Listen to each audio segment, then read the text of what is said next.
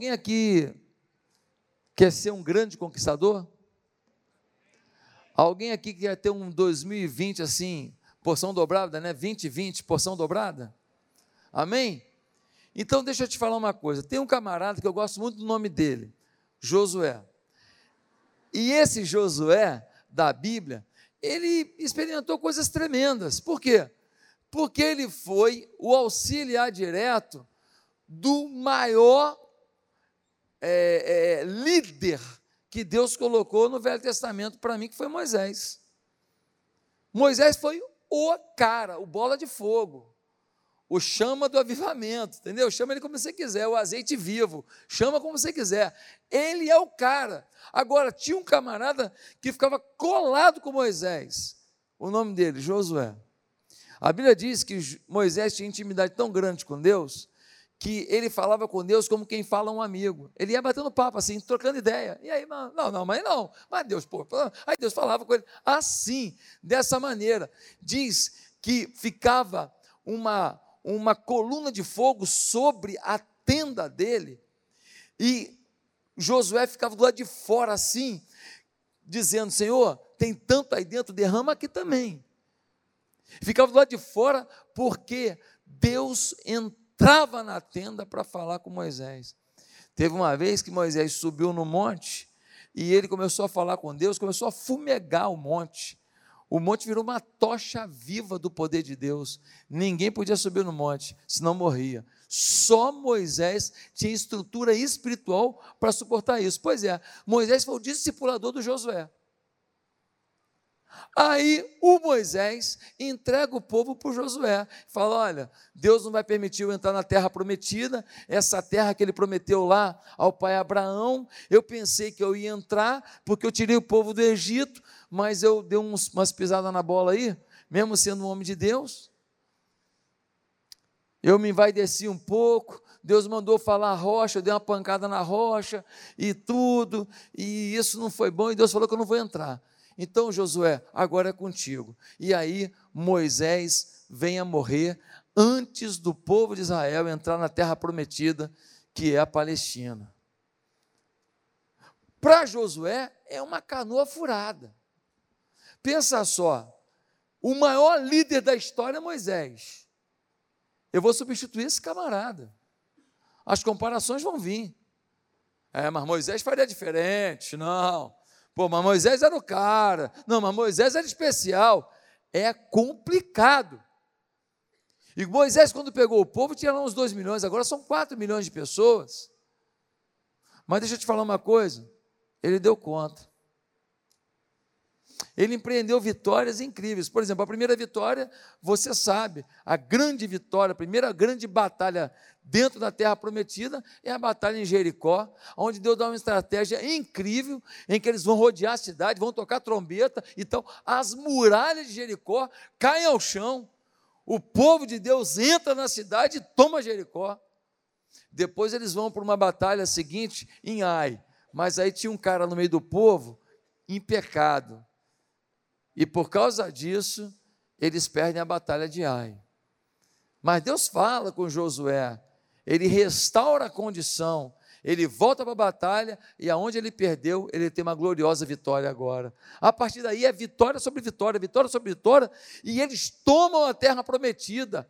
Um homem que cumpre o grande mandato, a grande promessa que foi feita por Deus a Abraão, que é o pai da fé. Ora, quando fala de fé, quem é o pai da fé? Abraão.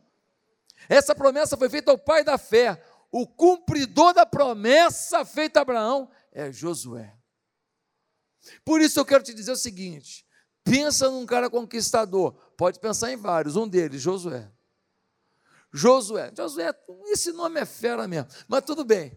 Josué, esse cara é especial. Agora olha só, a gente quando é jovem, a gente é meio impetuoso às vezes.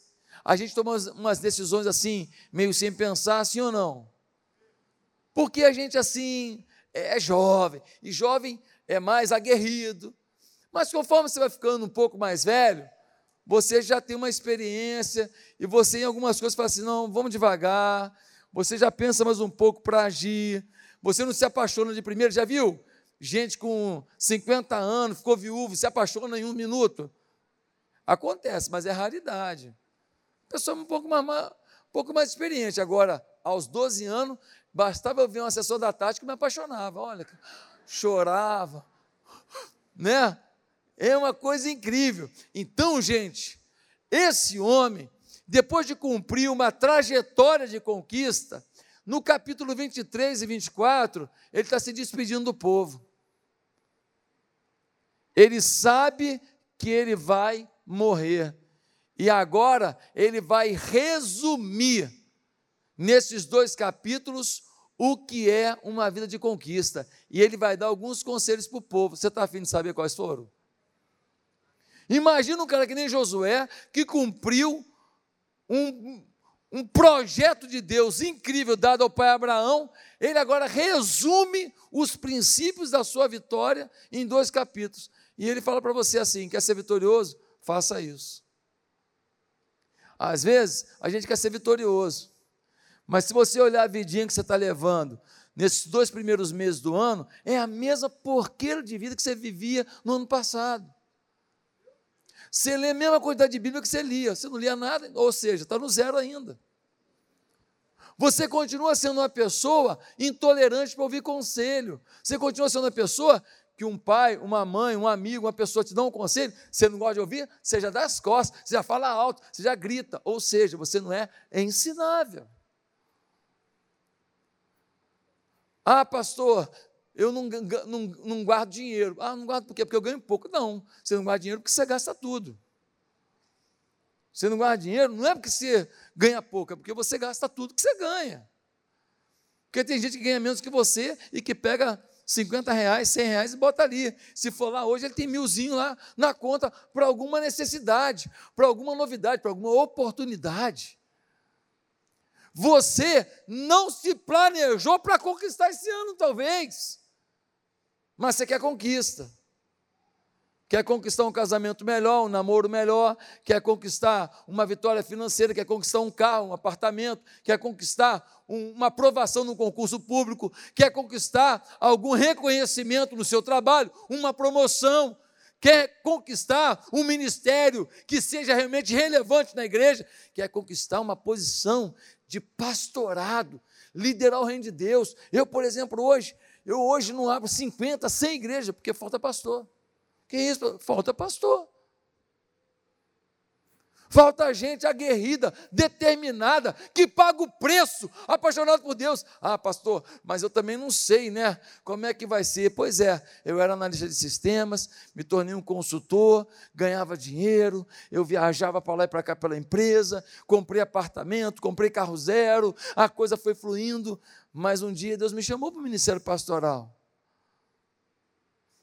E eu vi que eu não ia ser feliz fazendo mais nada na minha vida eu ia ter dinheiro, eu ia ter isso, mas eu não ia ter felicidade. Aí que eu fiz? Fui fazer o seminário, continuei trabalhando como consultor, e, e fazendo seminário, e trabalhando, e trabalhando. Terminei o seminário, recebi um convite para ser pastor lá em Ipatinga, Minas Gerais. Conhece Ipatinga? Quem conhece Ipatinga? Ah, eu tenho umas pessoas que conhecem. Pois é, Ipatinga, centro-oeste mineiro. Fui eu para lá, deixei minha família, deixei meu apartamento, deixei meu conforto, deixei meus amigos, deixei meu trabalho, fui para ganhar um terço do que eu ganhava. Aí você me pergunta agora, e aí, pastor, valeu a pena mais de 20 anos depois? O que, que você acha?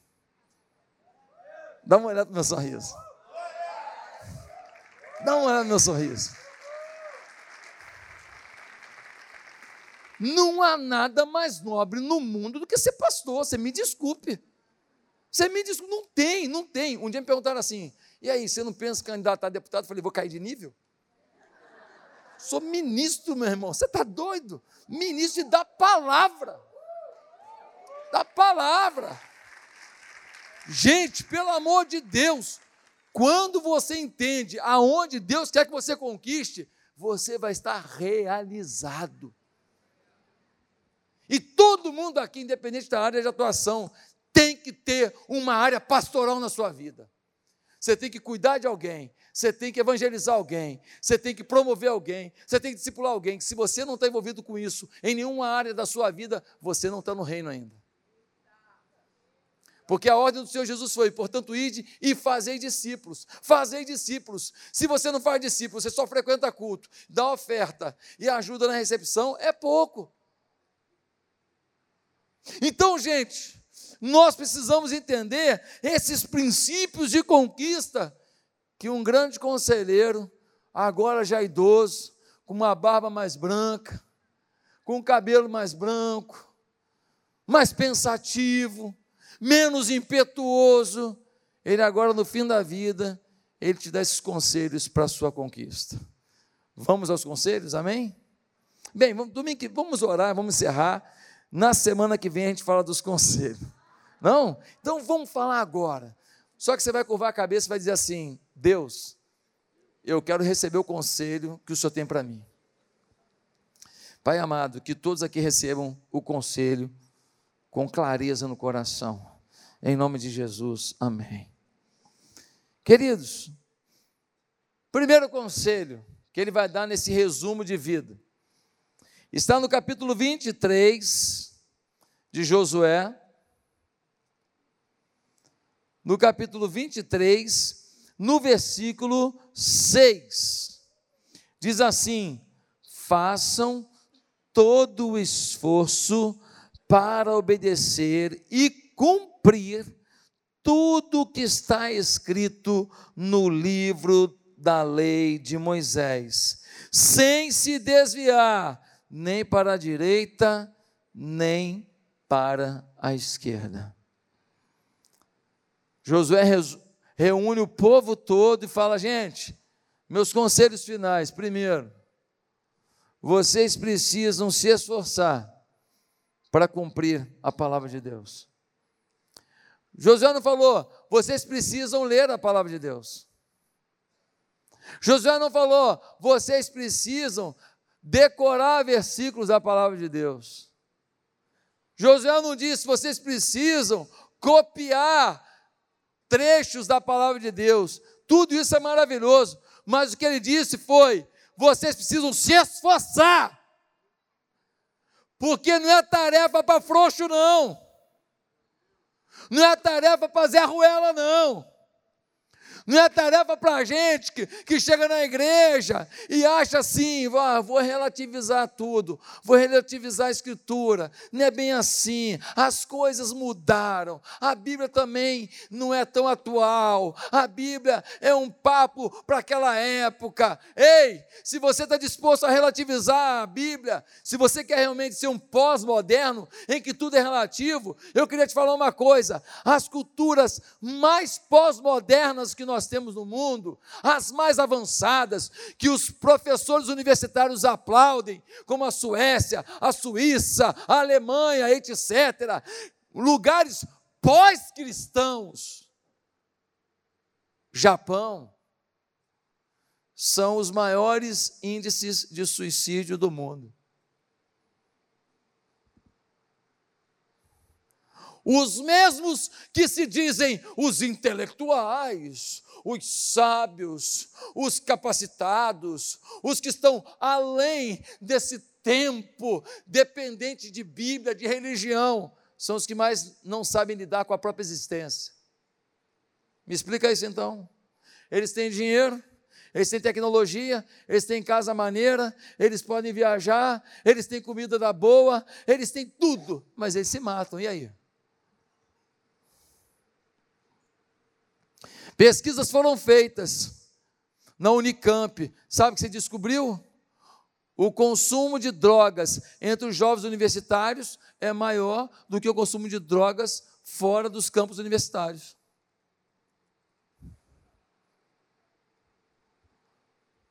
A universidade não está promovendo intelectualidade, capacidade. Negócio de religião é furada, negócio de Deus ah, palhaçada, Adão e Eva, besteira, Virgem Maria, que é isso? Não, é. Então por que, que se droga tanto? Se vocês são tão sabidos, tão capazes, Por que então que vocês fogem da realidade? Está cheio de jovem me olhando aqui. Seu professor, às vezes, está te ensinando, não é por maldade, não, é porque ele aprendeu de outro. Ele é um macaco de imitação, ele é um papagaio. Sabe por quê? Porque nas universidades hoje você não pode questionar. Se você falar que você acredita que Deus criou o mundo, eles jogam pedra em você, eles te xingam, é bullying. Taca giz em você, te chama de um monte de nome. É assim. Não te dão o direito do questionamento, não te dão o direito de uma proposta de reflexão. Ei, o Evangelho não trabalha com afirmações sem questionamentos. Não. Ah, porque a Bíblia é fundamentalista, ela impõe. Nada disso. O próprio Jesus questionou o Pai no último momento da vida. Ele falou: Pai, por que você me desamparou? Sim ou não? O próprio Cristo questionou: por que você me desamparou? Ei, o questionamento não afasta a minha fé. Eu sei quem Deus é e o que Ele faz na minha vida. Agora, nem por isso eu deixo questionar. Por que o Senhor permite que eu passe por isso? Eu não queria passar por isso. Está doendo. Qual é a do Senhor com isso? Isso não atrapalha em nada eu saber quem é o meu rei, quem é o meu Senhor e o que Ele já fez na minha vida, as curas que Ele promoveu no meu coração e o quanto eu não sou uma pessoa muito pior por causa da presença do Seu Espírito na minha vida. Meus amados irmãos, se esforcem para cumprir a palavra. Agora, como cumprir sem conhecer? Tem um monte de lei que você não usa a seu favor, que você desconhece. Tem um monte de coisa que fazem contra você, que você poderia ir na justiça e ganhar um, uma bonificação, ganhar uma restituição, ganhar um dinheiro, ganhar um, uma reparação de alguma maneira. Você não usa o seu direito. Tem um monte de coisa que é falada em sala de aula para o seu filho, adolescente, para o seu filho, uma criancinha, que isso é contra a lei. Mas nós não sabemos a lei. Nós não sabemos a lei. Pois para a gente cumprir e se esforçar para cumprir, nós vamos ter que conhecer. Para estar no mundo e não se deixar influenciar pelo mundo. Um mundo onde o maligno domina, onde ele usa a televisão, o rádio, a internet, tudo. Ele usa contra você. Meu querido, para você resistir nesse negócio, hein, você vai ter que realmente conhecer. A minha pergunta é: qual é o seu projeto de leitura bíblica? Você botou um, um alvo na sua vida? Eu não durmo sem ter lido pelo menos um capítulo da Bíblia. Eu botei esse alvo na minha vida. Eu não durmo sem ter lido, no mínimo, um capítulo da Bíblia. Se aconteceu que eu estou indo para o aeroporto, como aconteceu agora na viagem, tinha que acordar 4 horas da manhã, tinha que estar no aeroporto 5 horas da manhã, aquela correria toda tal, e aí já entra no voo, aí um sono danado, aí que você vai dormir e tal, aí desce, pega a bagagem, já tem que pegar um táxi para ir não sei para onde tal, aquela correria, e aí eu não fiz meu devocional de manhã, que é o meu horário predileto. Irmão, pode ter certeza, antes de dormir, eu vou dar meu jeito, eu não vou deixar de ler uma porção da palavra. Porque senão eu fico fraco. Senão eu fico carente. Senão eu fico suscetível de pensamentos e atitudes que eu sei que o preço que eu vou pagar depois é ruim, mas eu sou humano, frágil, mas tem gente que quer bancar o forte. Domingo eu falei aqui, ó, inteligência não é bancar o forte, é saber onde que você é fraco. Porque querer bancar o forte é você querer passar por cima de uma coisa que você muitas vezes não tem condição ainda de passar. Você ainda está fragilizado, limitado. Se você for para perto daquilo, você cai. Então, querido, se esforce para cumprir a palavra, leia, tenha uma disposição com a palavra e tenha disposição para cumprir. Aí vão falar para você na própria igreja. É muito comum Começa um namorinho, aí o cara fala, vamos para o motel. Aí você fala, mas a gente não é crente? Ele fala, mas o que, que tem? Se a gente tem amor, o que, que tem? E é assim que a gente faz. Você chega numa festa, só tem crente. Aí os caras falam assim: e aí, vai tomar uma cervejinha? Pô, tem uma cerveja nova aqui. Maneira, tal, artesanal. Ah! Não é, pastor? Você está careta ainda de falar de bebida? Tô. Tô careta de falar de bebida ainda. Tô. Tô careta de falar de bebida ainda.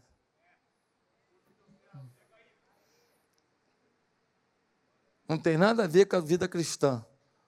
Um caminho de barzinho com bebedeira. Não tem nada a ver. Não tem nada a ver. Não tem nada a ver com testemunho. Não tem nada a ver com ser cheio do Espírito Santo. A Bíblia diz: enchei-vos do Espírito e não vos embriagueis com vinho. Ou seja, a Bíblia sabe que você tem duas maneiras de êxtase: eu com o Espírito ou com a bebida. Você escolhe qual.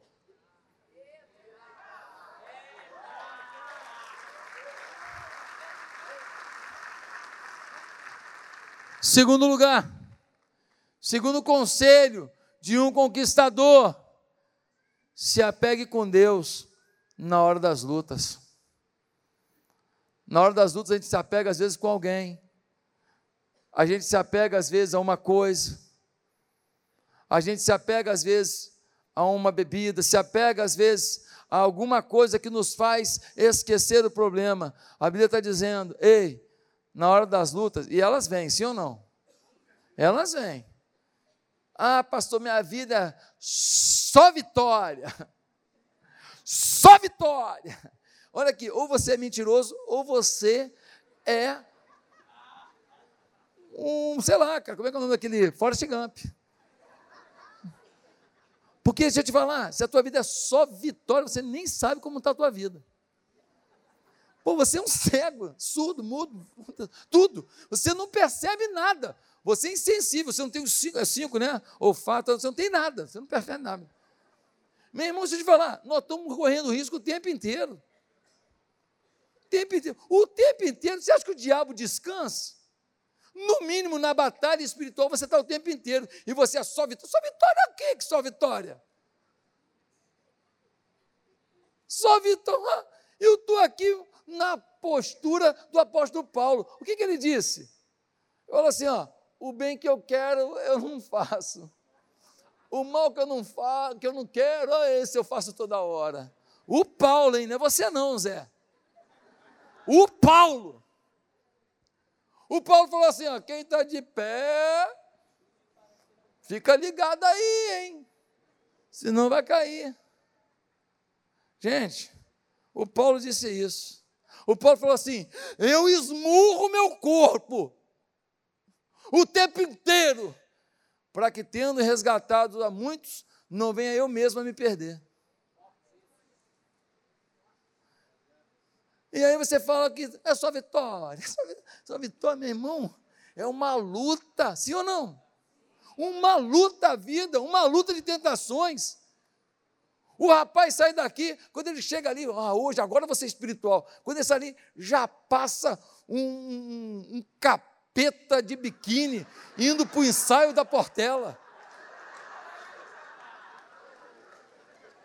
Aí o rapazinho, 19 anos, com os hormônios assim, ó. Ele olha aquilo, ele olha aquilo e fala: Ah, meu pai. É uma luta, é uma luta. Você sai daqui, sai com o seu carro, você pega as Américas ali, aí você vai fazer um retorno para ir lá para o recreio, para Campo Grande. Quando você vai fazer retorno, já toma uma fechada logo aqui. Acabou o culto, puf, foi fechada. O cara te dá uma fechada, abre o vidro e fala assim: Ô vagabundo! Tu acabou de sair do culto, já vem um espírito de revolta em você, sim ou não? Gente, pelo amor de Deus, se apegue com Deus nas lutas, que as lutas existem para todos. Agora dá uma olhada no versículo 8. No versículo 8, a gente lê assim: Mas apeguem-se somente ao Senhor, o seu Deus, como fizeram até hoje. O Senhor expulsou de diante de vocês nações grandes e poderosas. Até hoje, ninguém conseguiu resistir a vocês. Um só de vocês faz fugir mil, pois o Senhor, o seu Deus, luta por vocês, conforme prometeu. Eu não sei qual é a tua luta hoje. Eu não sei qual é a tua dor hoje. Eu não sei o que faz você não dormir tranquilo. Eu não sei o que te faz chorar no travesseiro. Eu não sei o que você tem vergonha, porque um dia você fez. Talvez Deus já tenha te perdoado, mas você mesmo não conseguiu se perdoar. Eu queria te falar, se apegue com Deus na tua luta. Porque Deus luta a tua luta. É o que o texto diz. Se Deus luta a minha luta, a minha luta está vencida. Porque se eu, Josué, lutar a minha luta, a chance de fracasso é grande, sim ou não? Mas se Deus está dizendo, porque o Senhor luta por vocês, ou seja, Ele luta por mim, Ele entra na luta por mim, Ele toma a minha luta. Se Ele entra na minha luta, a vitória já é certa. Em terceiro lugar, qual o terceiro conselho que Josué, o meu amigo, meu xará, sabiamente dá no final da vida? Ele, como um grande conquistador, ele diz assim: ó, você quer ser um conquistador? Terceiro conselho: tenha uma alma pura. Uma alma pura? Pastor, que palhaçadinha, que frasezinha boba. Pois é, ficou boba mesmo. Parece que eu estou aqui falando de Chapolin, né? É, parece novelinha, novelinha infantil. Mantenha uma alma pura. Isso está parecendo que você está falando bobagemzinha mesmo. Ah, alma pura. Pois é, a gente nem considera mais o valor disso aqui. Sabe o que eu estou dizendo para você? O que eu estou dizendo para você é que você vive num mundo malicioso. Você é tentado a ser malicioso o tempo inteiro, a ser maldoso o tempo inteiro a olhar para o seu umbigo o tempo inteiro, a tirar proveito dos outros o tempo inteiro, a explorar alguém o tempo inteiro, a invejar o que o outro conseguiu o tempo inteiro, sim ou não? Você é tentado a querer a posição do outro o tempo inteiro, a achar que aquele que conquistou alguma coisa foi indevidamente, que é você que merecia, e aí você já cria um link de ódio em relação à pessoa. Você é tentado a olhar para as mulheres como carne, um pedaço de carne, os homens como um pedaço de carne, todo mundo vivendo uma luxúria, um hedonismo, um erotismo absurdo, desenfreado. É esse o mundo que nós vivemos, e aí a alma da gente fica suja. Aí você não consegue tratar as pessoas com pureza, com carinho. Tem uma pessoa legal pra caramba. Maneira, ama você. Mas tem um outro ali, mas é pobre. Tem um defeitão ali, né? Pô. Mas tem um outro aqui, pô, arrogante, tá? Marrento. Norrento. Pô, mas ele pode me arrumar um emprego. Ele pode me ajudar financeiramente no negócio que eu estou fazendo. É, então, então aqui eu vou aturar, ali eu desprezo. É o mundo que a gente vive ou não? Quantas vezes acaba um casamento num dia, no dia seguinte o cara já está botando no Instagram um monte de foto com a nova namorada, os filhos vendo aquilo, os crianças não entendem nada, sim ou não? Sim ou não? Quantas pessoas, o pastor, pô, pastor, pô, meu pastor é herói, pô, meu pastor é Capitão América com super-homem, pô. Meu pastor é incrível Hulk e tal. Aí um belo dia, o pastor não pôde ir lá na reunião, um belo dia, não te ligou a tempo de alguma coisa e tal. Aí você o quê? Detona ele. Já não vale mais nada. Pô, mas 10 anos de vida contigo, uma história contigo. Mas você não julga a história, você julga um ato.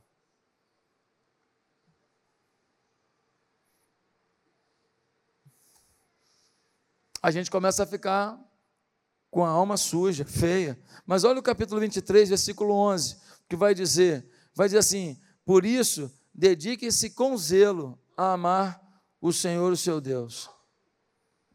Dedique-se com zelo a amar o Senhor, o seu Deus. o povo estava entrando no meio das nações cananitas. As nações cananitas eram nações politeístas, vários deuses. Eles adoravam Baal, eles adoravam Moloque, eles adoravam um monte de deus pagão. Eles tinham um coração dominado por esses deuses. E esses deuses exigiam oferendas, exigiam macumbarias. Alguns desses deuses, eles recebiam rituais eróticos, profetisas, prostitutas cultuais. Então, era uma religiosidade misturada com carnalidade. E hoje, quando o evangelho é pregado do tipo, vamos lá, você é campeão, você é herói, você é isso, e só fala que você é isso, que você é aquilo, que você vai vencer, e não fala para você largar pecado, esse evangelho é mentira. É um evangelho que não, misturou o erotismo, mas misturou a carnalidade. Porque se é carnalidade, botar uma pregação todo domingo focada no seu eu, focada no seu umbigo. O centro da palavra é Deus. Você é só auxiliar desse negócio, meu filho.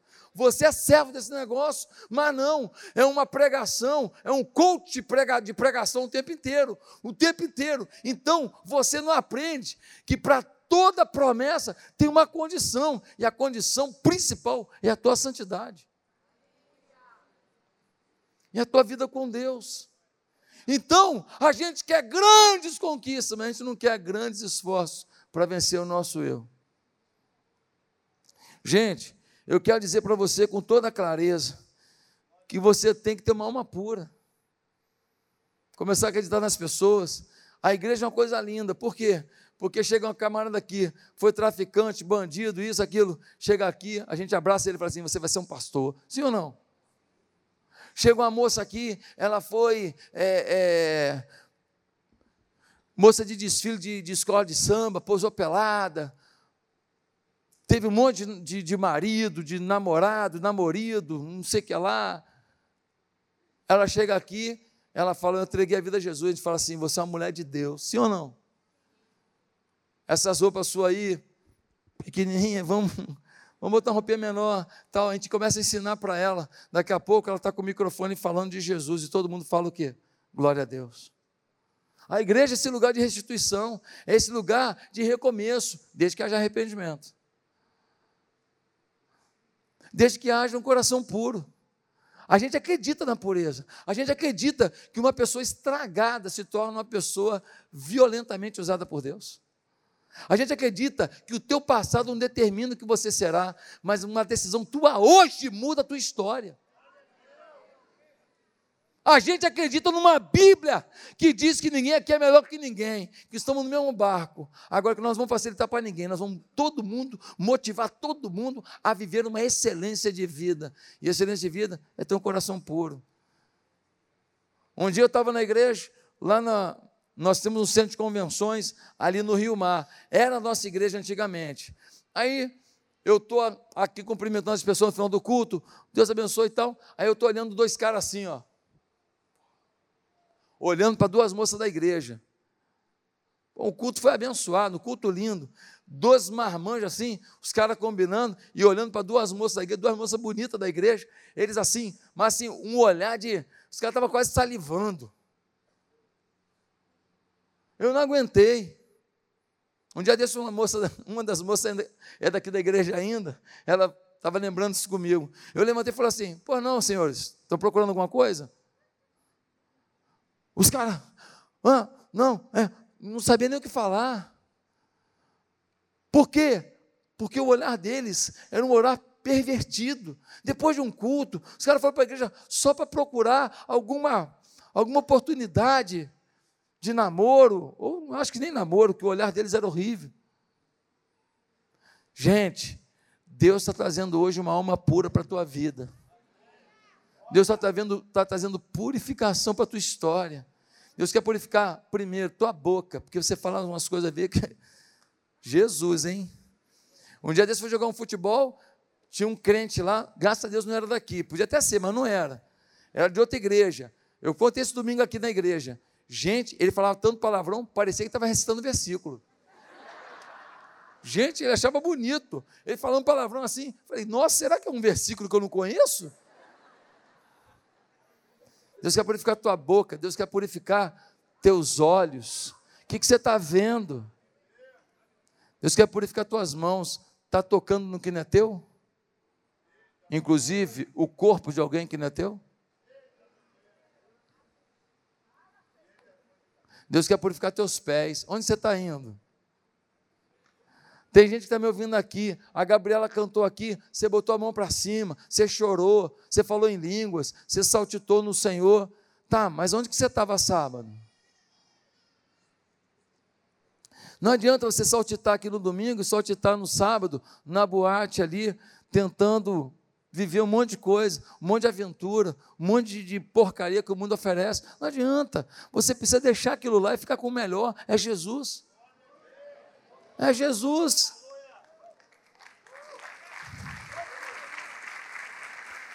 Para terminar, para terminar, o último conselho que o camarada dá para você conquistar: sirva ao Senhor com temor, integridade, fidelidade, de todo o coração. Pastor, eu tenho que amar, eu tenho que ter uma mente pura, não está bom, não? Não, tem que servir. Enquanto eu sirvo, eu me purifico. Enquanto eu me purifico, eu sirvo. É assim. É uma coisa de cá e de lá. Se você não se envolver com nada no reino de Deus, você vai ser um zero à esquerda. Eu fico impressionado que tem gente que é o bambambam bam, bam no trabalho, melhor vendedora, melhor recepcionista, melhor pintor, melhor arquiteto, melhor não sei o que lá. Lá fora você é o campeão. Aqui você é Zé. Zezinho. Como diz no popular, nem fede, nem cheira. Não, aqui você vai ser campeão e lá também. Você tem que ser uma vencedora, um vencedor. Ei, você é príncipe do Senhor, não é?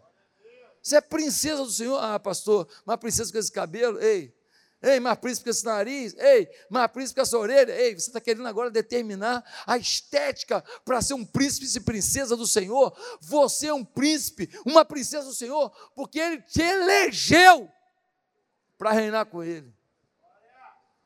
Deus quer te promover, te levar mais longe, fazer coisas grandiosas através da tua vida. Deus quer te abençoar. Deus quer que as pessoas olhem para você e falem assim: esse é cristão mesmo, hein? Lembra quando falaram para Mahatma Gandhi: Ei, e aí? Você não acredita no cristianismo, não? Qual foi a resposta dele? Não. Você não acredita em Jesus, não? Qual foi a resposta dele? Em Jesus eu acredito. Eu não acredito é no cristianismo que vocês vivem. Em outras palavras, eu sou apaixonado por Jesus, ele me encanta, mas quando eu olho a vida que vocês vivem, eu vejo uma dissociação, não há coerência. Nós somos a resposta de Deus para o mundo, nós somos a salvação do mundo, nós somos a palavra que abençoa o mundo, nós somos a libertação do mundo, nós, eu e você, nas mãos de Deus. Para isso, você tem que servir. Olha o versículo capítulo 24 agora, no versículo 14 e 15, para a gente terminar aqui com esse versículo. Olha o que vai dizer.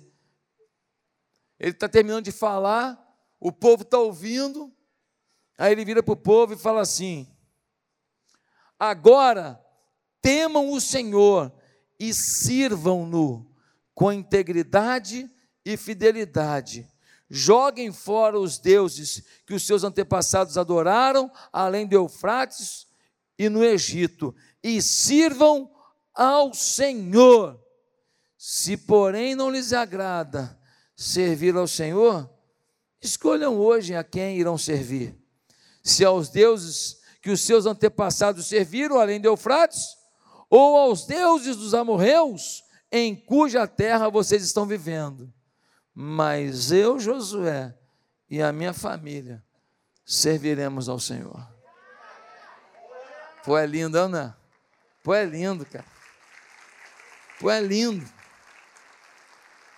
É lindo ele falar assim: ó, gente, os conselhos estão aí. Agora a escolha é sua.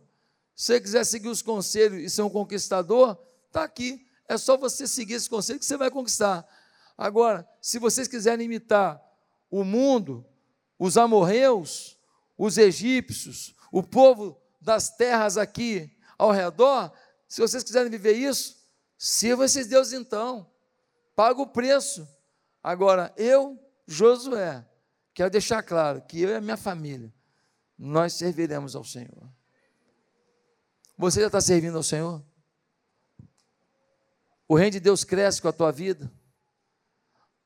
Mais gente se aproxima de Deus de olhar para a tua história. Mais gente se apaixona pelo Senhor Jesus de ver o teu linguajar. Você é uma bomba que explode os alicerces do mal, que explode as tendências de divórcio, que explode os princípios de droga, que explode os princípios de violência do mundo com a tua vida e o teu amor. Você, quem olha para você, aprende a como amar a Deus, hein? Sim ou não?